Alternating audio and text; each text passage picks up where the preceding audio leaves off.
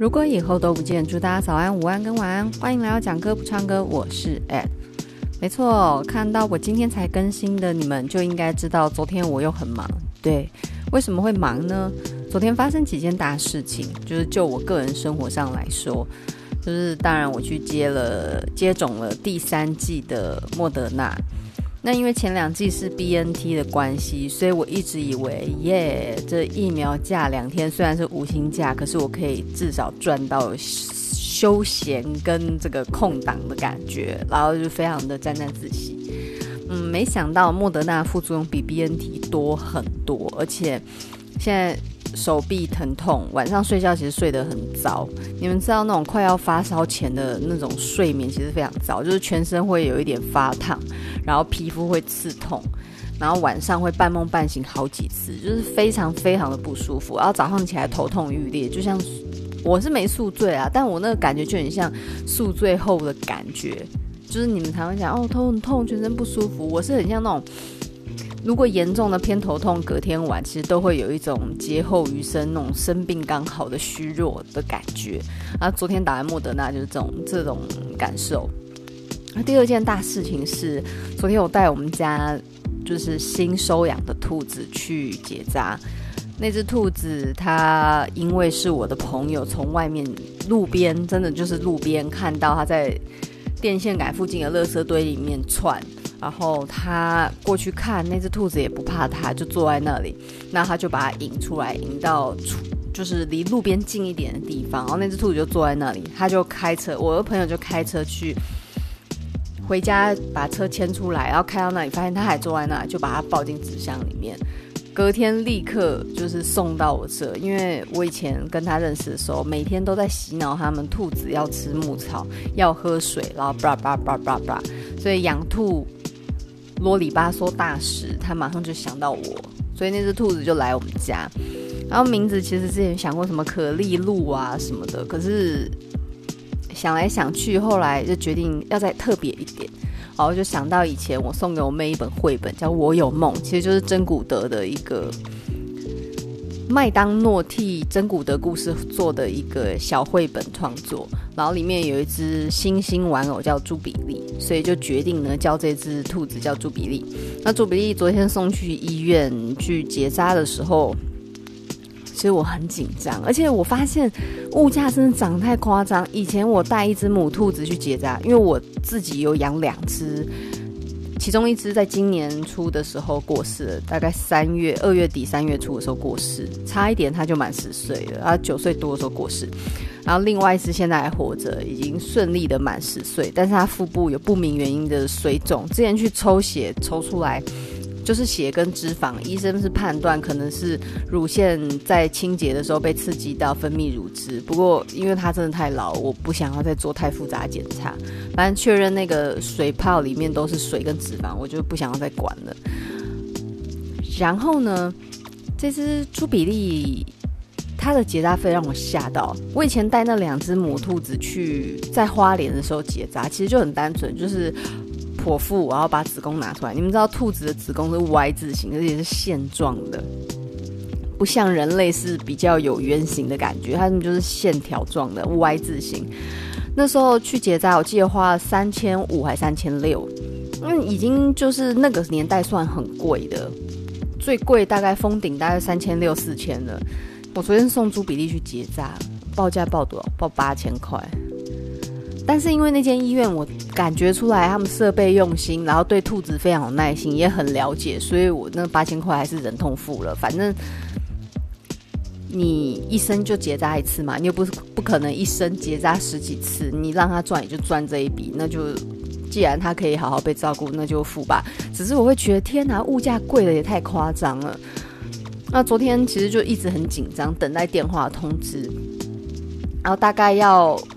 要这个动结扎手术前，他们会抽血，然后做一些检查。我先回家等嘛，然后突然就接到电话，他就说：“哎，手术要开始了。那刚才血检数值一切非常的正常哦。不过这里要跟你讲一个状况。我心想什么状况？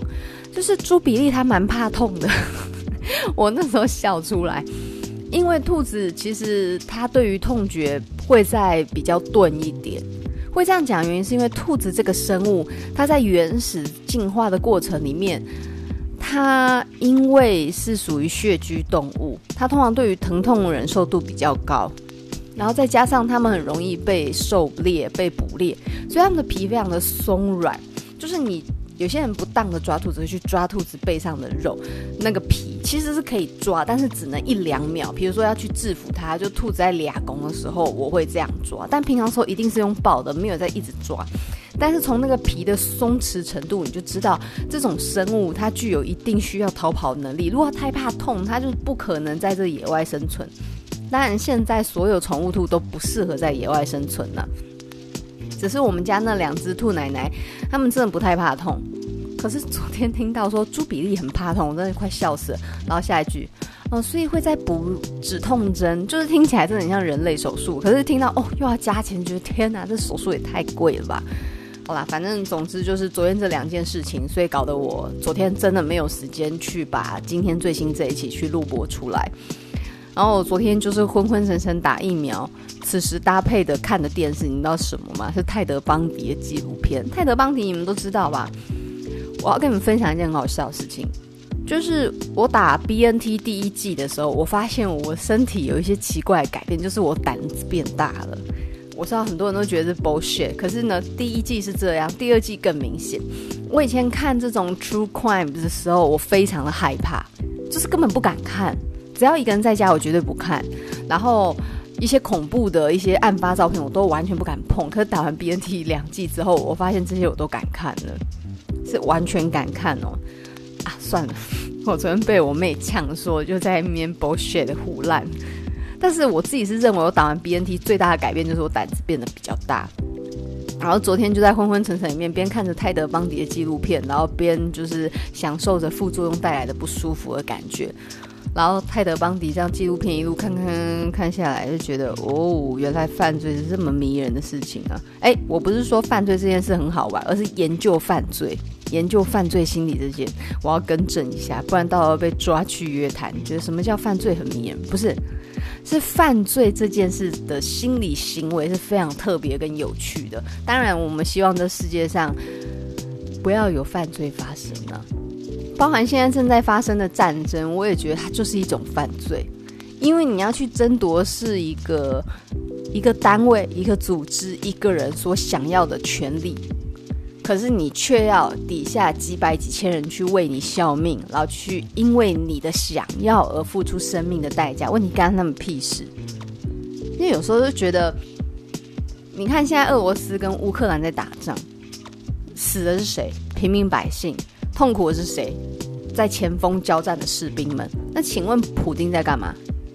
普丁就在俄罗斯里面的办公室，然后指挥。他有任何事吗？没有啊。我觉得你打仗最基本的，你要到前线去吧。你怎么是叫别人去送死，然后你自己待在你的办公室里面爽爽的？其实我真的超不爽的。以前我们在看一些历史啊、战争的记录，你都会看到那种什么。最高位者至少要在前面，就是带兵打仗吧。好，我知道像皇帝可能就是在皇宫里面就是这样啊，这就是这就是我不爽的点，就是现在是什么年代，怎么还会有一个人像皇帝一样在办公室，然后去指挥作战？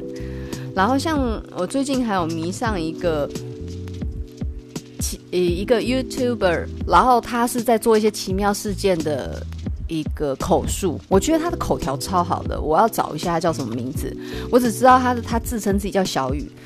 那他其实就讲到一个点，他那时候在讲台湾的一个随机的，不能说是随机啦，就是一个精神病患者，然后他第一次把两个小女孩诱骗认识的以前雇主的女儿诱骗到河边，然后好像把他们溺毙还做什么的。结果法官竟然原谅，就是就是减轻他的罪行。我记得好像他被判了十二年，然后后来在特赦的关系，他要提早被放出来。然后小雨那时候非常生气，他说：“哦，他不太了解什么叫特赦，诶，特赦不是以前在威权时代才有的一种行为吗？那既然你要特赦犯人，你何不特赦那些被害者复活呢？就是我觉得讲很有道理啊。”就这些地制的东西，为什么在民主时代还可以出现，然后一点意义都没有？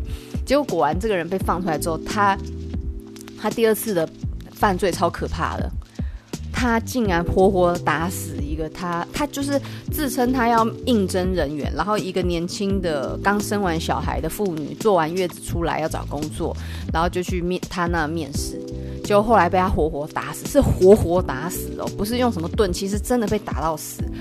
然后原因只是因为他觉得他感觉他没那么。对他不太礼貌，好像对他妈妈是资源回收这件事有一些轻蔑行为还是什么，这是他的说法。而且他当时杀两个小女孩的时候，他的说法是说：“哦，心魔叫他这样做。”然后说：“靠，你在攻杀回啊？心魔，心魔怎么不叫你去吃屎？你知道吗？”好，离题了。就是我，我觉得第一个，我最近真的超不满的。你们会发现，我最近在 Podcast 里面的不满越来越多。对战争、对犯罪，其实真的超多的不悦，尤其是普丁的行为，我真的是超超无言的。好，就在我觉得今天要分享爱与温暖新闻的时候，就发生了一件，昨天就发生一件很糟糕的事情。昨天呢，在十哎前天十二日的时候，发生一起枪击案，在美国纽约布鲁克林区的地铁。地铁有听到一个很恐怖的地点吗？这个台湾人的伤痛就是捷运，啊造成二十九人受伤，还好呢，嫌犯已经被逮捕了，而且呢，他当时是在布鲁克林地铁车厢内丢掷烟雾弹，然后开枪滥射，就是在那个烟雾弥漫里面开始拿枪开始疯狂射击，开枪三十三次，造成二十九人受伤。其中有十人中枪，但是呢，还好没有生命危险。然后那时候看到新闻在采访的时候，其实超恐怖。他说前后的车厢其实不相通，跟我们台湾的捷运不太一样。那很惊慌要跑嘛，就突然一阵烟雾弥漫，他们要跑到别的车厢，别的车厢的人已经吓死，根本也不敢开，因为你开，你等于把凶手放进来，所以就整个场面是乱七八糟到不行。而且在这之前呢、其实有发生一起伤人的事件，只是说不知道他到底是攻击人还是被害者。只是说这件事情就让我想到，这真的是社会跟每一个人生命的关系。为什么会这样说呢？其实这里面有提到，他在 YouTube 的频道里面常常提到暴力相关的话题，然后。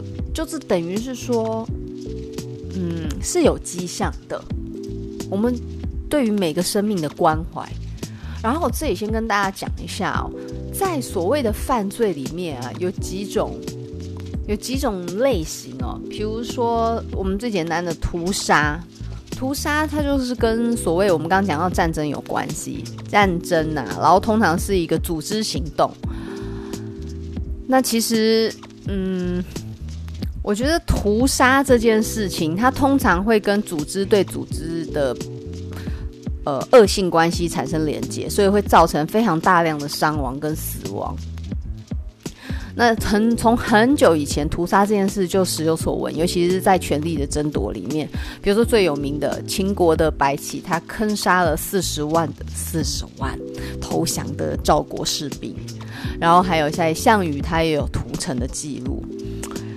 你看这个“屠”这个字很可怕，“屠”它基本上就是把受害者当做动物般的，直接就是毁损他们的生命。然后还有像这个张献忠，张献忠大家可能不知道他到底是谁，但是张献忠有一个很有名的名言，叫做“七煞碑”。但是“七煞碑”，我我在想啦。应该是被扭曲的，因为七煞碑，好，我先讲哦。传说中，哈，这个明末的将军将领张献忠，他在四川留下一个碑文，然后旁边写：“天生万物以养人，人无一物以报天。”那，意思是说，天地自然呢。去培育人类，给人类这么好的资源跟环境，可是呢，人类所作所为都从来没有去回报天地对这些生命的温柔。然后中间七个字是杀杀杀杀杀杀杀。可是我印象中啦，我我印象中这个七煞碑应该是穿凿附会。因为其实原文应该是说：“天生万物与人，人无一物与天，鬼神冥冥自私自量。”那其实意思就是说，张献忠他认为他的活动、他的行动是遵照着天地命运的指引、呃，希望呢人民不要抵抗，顺着命运的横流往下走。你过于抵抗，其实你。没有好处，可是有些人为了要去凸显张献忠的残忍跟呃自虐，所以呢就给他编了一个七煞碑这件事情，这是呃历史上某个角度的一个误传。然后你们会发现哦，比如说像这个三国时代啊，你会发现里面的这个好人跟坏人很明显嘛。罗贯中是罗贯中吧？罗贯中当时在写这个《三国演义》的时候，他有我们在写故事里面的时候。比如说，你有在看港剧，你就会知道什么忠角啊、奸角的，不是吃的。忠是忠心耿耿忠，就是好的人。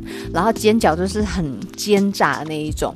然后会有什么中变奸、奸变忠之类的一些角色变换。就是你在一个故事里面，他会有既定立场的好人跟坏人。那以罗贯中的角度来讲，《三国》《三国演义》这本书，你可以看得很清楚，他是以这个刘备作为正正角。然后这个曹操是变成里面的坏人，但是事实上真的是这样吗？刘备真的是这么棒的人吗？我想不尽然吧。而且甚至有人说，这个刘备的天下是哭出来的。他在一些表现上面很温吞，然后并不是我们想象的这么完美，这么的超然。所以历史上谁赢，谁就来写历史。那有些人他为了一反这个状态，为了一反这个形态，他有自己的政治意识，他就会用自己的政治意意识去写一个故事。你在呃魏朝的历史上来看，他一定是把曹操写得很好。可是你从呃所谓的蜀国的历史去看，他们就会把曹操写得成坏人。所以这是每个人的角度不同，千万不要轻易相信你看到的文本、新闻跟资讯。尤其是现在，你们也知道，之前那个谁啊，小玉，他好像不是用那个人，就是现在很新的科技，科技换脸，然后让指定的女生的脸被套在女优的身上，然后去贩售，以此薄利。然后还有人利用这个高科技去。伪造这个政治人物他所说过的话，所以现在的资讯是非常的混乱。我们到底能不能相信呢？其实还是要一定程度的理智去剖析，然后不要去轻信。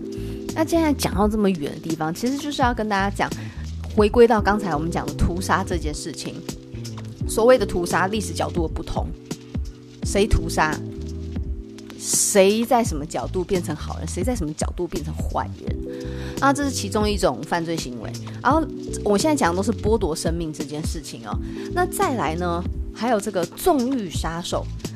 纵欲杀手呢，他是在一个短时间之内进行非常两到两人以上的这个犯罪行为。他不是一个长时间，他跟连环杀手不太一样。比如说，你看我们的郑杰，他是在那一天就直接杀了，他打算要攻击三四十人，然后最后造成四人死亡，二十四人受伤，然后被逮捕。反正就是一个很恐怖的事情，但是一瞬间。然后另外一种叫做淫欲杀人或者快乐杀人，就是杀人对他来讲是一种兴趣、一种嗜好啊，非常的沉浸在这件事情。呃，这个你们有机会可以去看 True Crime 相关的 Podcast 或者 YouTube，那里面会有非常多的介绍。好，不讲太细，免得有些人想说，嗯，我是来听情歌爱与分享，然后呢，突然听靠腰，为什么来介介绍一些这么恐怖的东西？那另外一种就是恐怖活动，恐怖活动呢，通常是以这个破坏社会为主要目的，杀人不是他的目的，但是透过杀人，他可以造成社会的恐慌，这是他想做的事情。我觉得，比如说像那个什么沙林毒气事件，大家应该充满了深刻的印象吧？东京地铁沙林毒气，然后这造成非常多人的一个伤亡，蛮蛮惨烈的。那这个投毒里面，他是十三人死亡，然后受伤是六千多人，超变态！我真的觉得变态到一个不行。那这几起这个这几种意图以以杀人为手法，而目的不尽相同。这里面都有一件事情，就是社会人与人之间的连结到底够不够紧密？那如果人跟人之间的距离拉得够近，其实呢，很多状况是可以被减到最低。在很多的一个犯罪事件里面，有部分你可以察觉出来，他是被边缘的、被孤立的，或者是他会释放一些讯息，比如说郑杰他就写了什么杀人故事，然后像这个这次在地铁上面进行一个破坏的这一位。兄弟呢，他其实在他 YouTube 里面就有展现他对于这一切事情的一个看法，就是他是具有一定的恐怖的一个思想跟概念的。那其实我想最麻烦就是人跟人之间的距离变远了，然后我们对于一个人的了解开始越来越少，所以当他开玩笑的时候，我们分不清楚这到底是玩笑还是他预计要做的事情，这就是恐怖的地方。那我还是很希望大家，爱不是用讲的，你要去真的实践，去关心你身边的人，然后他最近有没有什么异常，他最近有没有什么呃困境，有时候。你不见得实际上能帮助他什么，可是一句很温暖的话，也许就帮他打开了一扇窗，然后他就不会去走进思想的一个死胡同里面。像之前那个黄富康随机杀人案，我真的是快吓死了。他其实一直以来都是一个非常正常的人，直到因为什么失业啦，然后又加上家庭之间的一些纷争，他跟他太太相处不好还是怎样的，就造成他。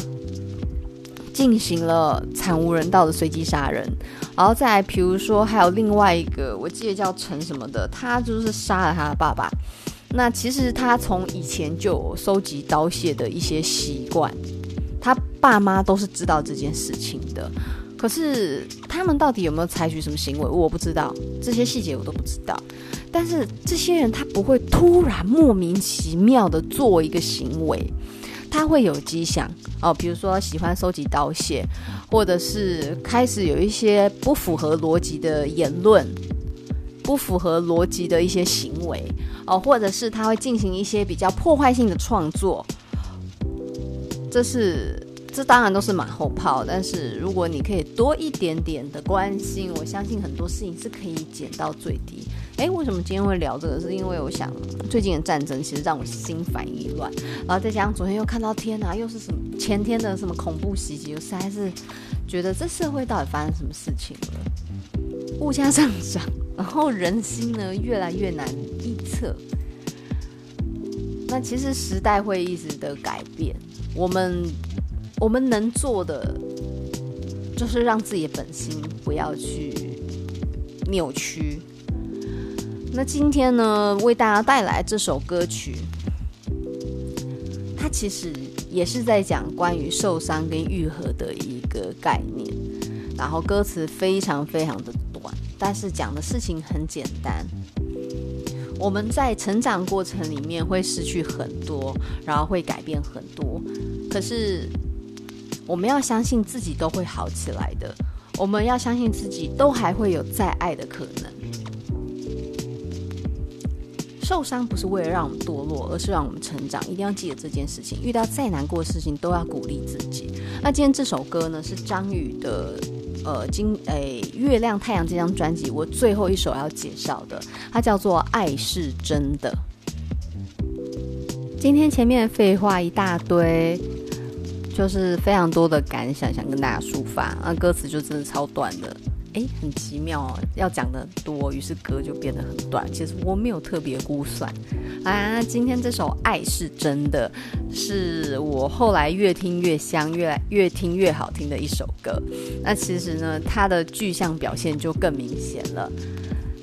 它是十一郎写的歌词，然后在。歌词的一个细腻度表现上，就真的比较女生一点，它会有很多细节的呈现。然后我们现在先唱一下。那我在唱歌的时候，有时候 key 会调来调去的，因为其实我这个人对于 key 这件事抓不稳，就是音乐底子非常的差，所以我就是反正我也是片段讲解歌词，我们不要太考究这个。好，前面呢第一段我们来听哦，就像过去那样走着。而这段路程却已曲折，我早已不是爱穿格子衬衫的人，你也换了口红的颜色，就像过去。一样肩并肩走着，然后肩并肩是我自己加的。我意思是说，像以前还在交往的时候一样，一起走在同一条路上。可是呢，我们走在那样平顺的路上，心里已经不像当初一样。他说却已曲折，所以这个这段路程并不是指眼前的路，而是我们两个人之间心跟心的连接的那一条路。我早已经不是爱穿格子衬衫的人啊！这里角度你就看得出来，他是以男性的角度去写这首歌。当初我那么爱穿格子衬衫，我现在爱穿什么不重要，但是现在我已经不像以前一样了。然后你呢？你一看就知道，这一定就是那个女生写的。男生根本搞不清楚女生口红的颜色，男生只分得出来紫色、红色跟没颜色。大概就这样吧，不然就是大变色。对他们来讲就是这样哦，或者是什么死人色，你让他分哦，多细节，真的分不出来。你也换了口红的颜色，哎，不过说真的，我觉得他这个细节啊，格子衬衫跟口红的颜色这件事，我非常，我非常喜欢他这样去写，因为透过这个物品的改变，而不是讲说哦，你变了，我也变了。变在哪不知道，可是他透过衣服的品味、口红颜色的选取，你就知道有些事情在发酵。然后随着时间的推移，我们不像当初一样了。就像我，我记得我之前很喜欢的颜色是裸色，然后后来又变成所谓的这种深咖啡色，然后又变成所谓的奶茶色，然后再来又追求南瓜、南瓜橘，然后太奶色。然后最近迷上就是正红色哦，想要追求这种非常复古的红色，就是一直在变。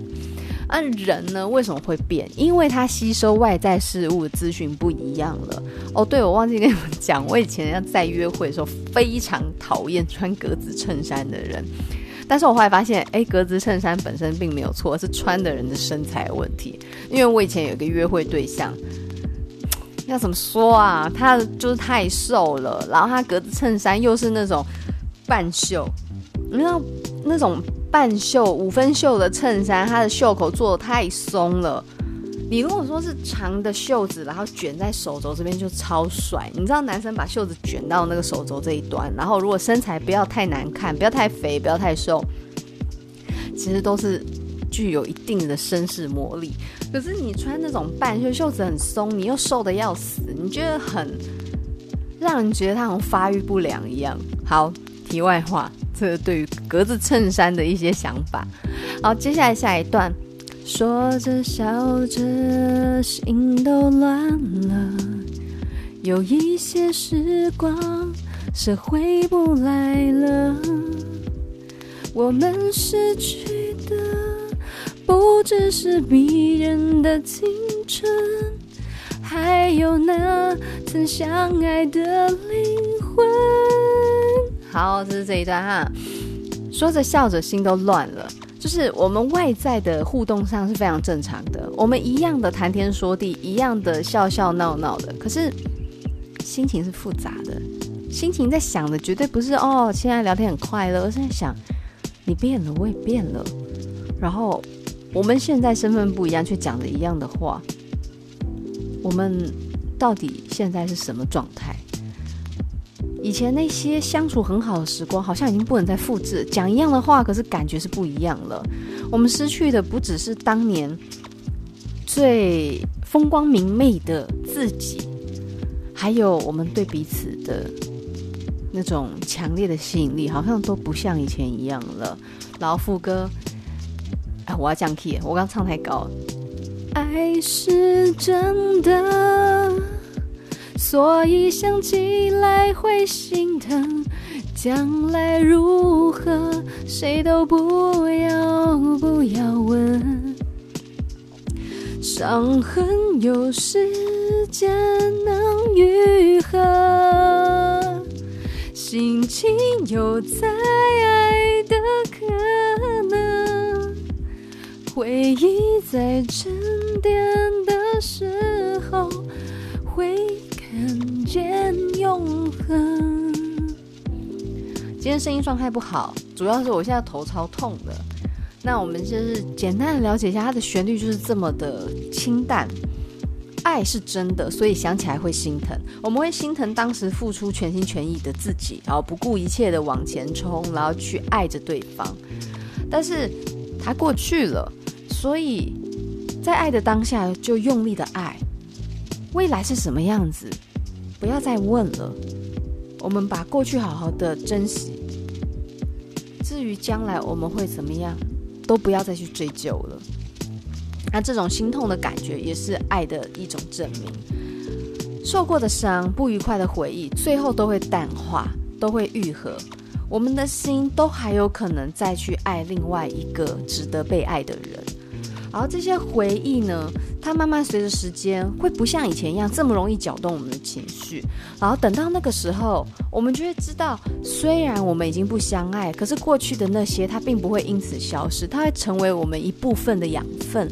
然后这些养分会让我们更了解怎样去好好的珍惜一段感情，然后怎么样去好好爱一个人。然后这是这首歌非常简短的歌词，可是讲的议题相当相当的大。然后也写得非常的贴切哦，这是一首我蛮喜欢的歌。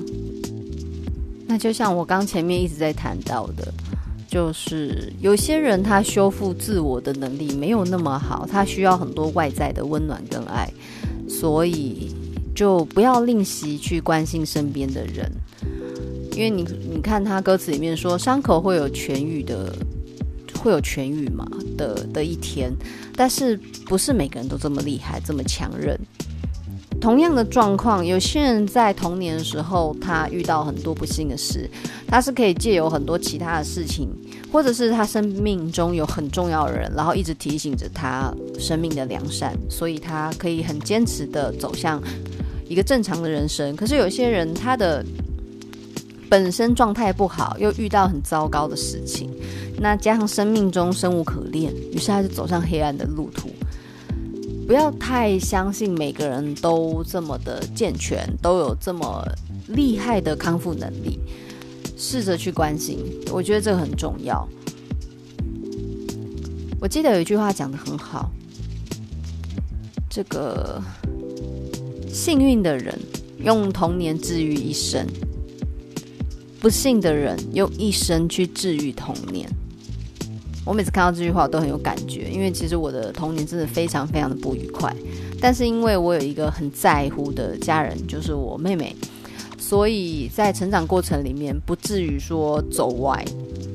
但是也就是因为这样，我觉得他后半句说用一生去治愈童年这件事，对我来讲就是真的是我毕生在努力的事情。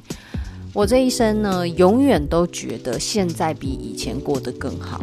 实在是因为以前过得实在太糟了。当然，我不像那些犯罪的凶手一样过得这么惨无人道，但是基本上过去真的是非常不愉快。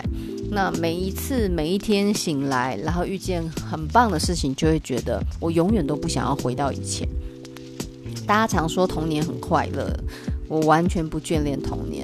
那很多人都会说，哦，等你以后出社会，你就会很怀念学生时期。我完全不想念。我永远都不想要回到学生时代跟童年，这就是每个人的人生不一样，所以会产生不一样的面相。那今天这首《爱是真的》，我希望每一个人都拥有修复自己的能力，然后都能让所谓曾经让你激情无比的回忆沉淀成永恒，而不是让这个回忆成为你病症的根源。那这是今天比较沉重的话题，与大家共勉之。那今天就先这样喽。哦，对，我要跟大家分享一下，就是接下来每周三的专辑呢，下一次要介绍的。是我们的歌神张学友那一张《不后悔》的专辑。我发现我的这个 podcast 的受众大部分集中在二十五到三十五的这个区间，尤其是比如说像张宇，我想到张宇算冷冷门的，就没想到哎，张宇的歌曲点播率真的蛮高的。然后再来，当然最高的竟然就是张学友。因为其实我也有抽几首热门歌，但是真的张学友学友歌的魅力是无无人能挡，所以呢，就是顺应着我的受众范围。那接下来下一周每周三的分享就会从张学友不后悔这一张我第一次入门去接触到学友歌歌神的专辑去切入，里面每一首真的都是经典。你们应该会突然觉得愣住，就是哈。张学友不是就是那几首很有名？我跟你们讲，这个不后悔这张专辑啊，它里面每一首歌都好听到炸掉。比如说，不后悔，忍不到伤痕累累就不会懂得后悔。好，这个这个你们如果以前有看过连续剧。《倚天屠龙记》一定会知道这个，呃，马景涛版本的哦。然后再来还有深海，爱潜入一片蓝蓝深海，在心深处摇摆。哎，不后悔不是《倚天屠龙记》，是深海才是。然后红色啊，别提你的心。我跟你讲，这张专辑里面最爱最爱就是别提你的心。这首歌，我觉得它是它是史上在失恋情歌里面表现的最充满、最充满朦胧美的一首。这个我会再仔细讲。还有你最珍贵，我会送你红色玫瑰。还有离开你七天，回家的路仿佛太远。还有还有还有，经典离人。我跟你们分享过，离人在演唱会表演上真的太纯美了。诶，放过我这一首我没听过，诶，冷树叶很有名，然后甲乙丙丁也超赞，所以里面只有这首放过我，我没有我没有听过，奇怪怎么会这样？超不忠实的粉丝。那我们下周三开始就会连续张学友不后悔的马拉松。那希望呢，大家可以继续推荐这个 podcast，然后让更多人可以一起分享每一首音乐所带来的美好年代跟美好情感。那每周三我会有很多瞎扯淡的一些内容，主要就是因为单讲歌很单薄，而且我相信很多人会利用上班时间听 podcast，那就当做一个朋友跟你们闲聊一下最近发生什么事情。那透过这样，我们时间也可以拉比较长。那因为我自己有在听 podcast，然后上班偷听。所以有时候如果选到那种十五分钟，我就是不想听了，因为我做事通常一做就是一个小时。如果有一个 podcast 可以至少三十分钟，让我有耳边有声音，然后偶尔听一下，哦，这个内容很有趣的话，或是诶，这个内容是我听得懂的，我会比较愿意点播。所以我会尽量把我整个 podcast 的时间拉得长一点。那不可能每次都专题演讲太久，因为礼拜六有时候聊话题太沉重，我其实没办法讲每一周这样两更，我会挂掉。所以我星期三就会以瞎扯淡，然后聊新闻、聊时事的方式去进行。那希望大家就是可以多多点播我的 podcast，作为你们上班的或者是通勤的陪伴。那今天就先这样喽。我们下次见拜拜。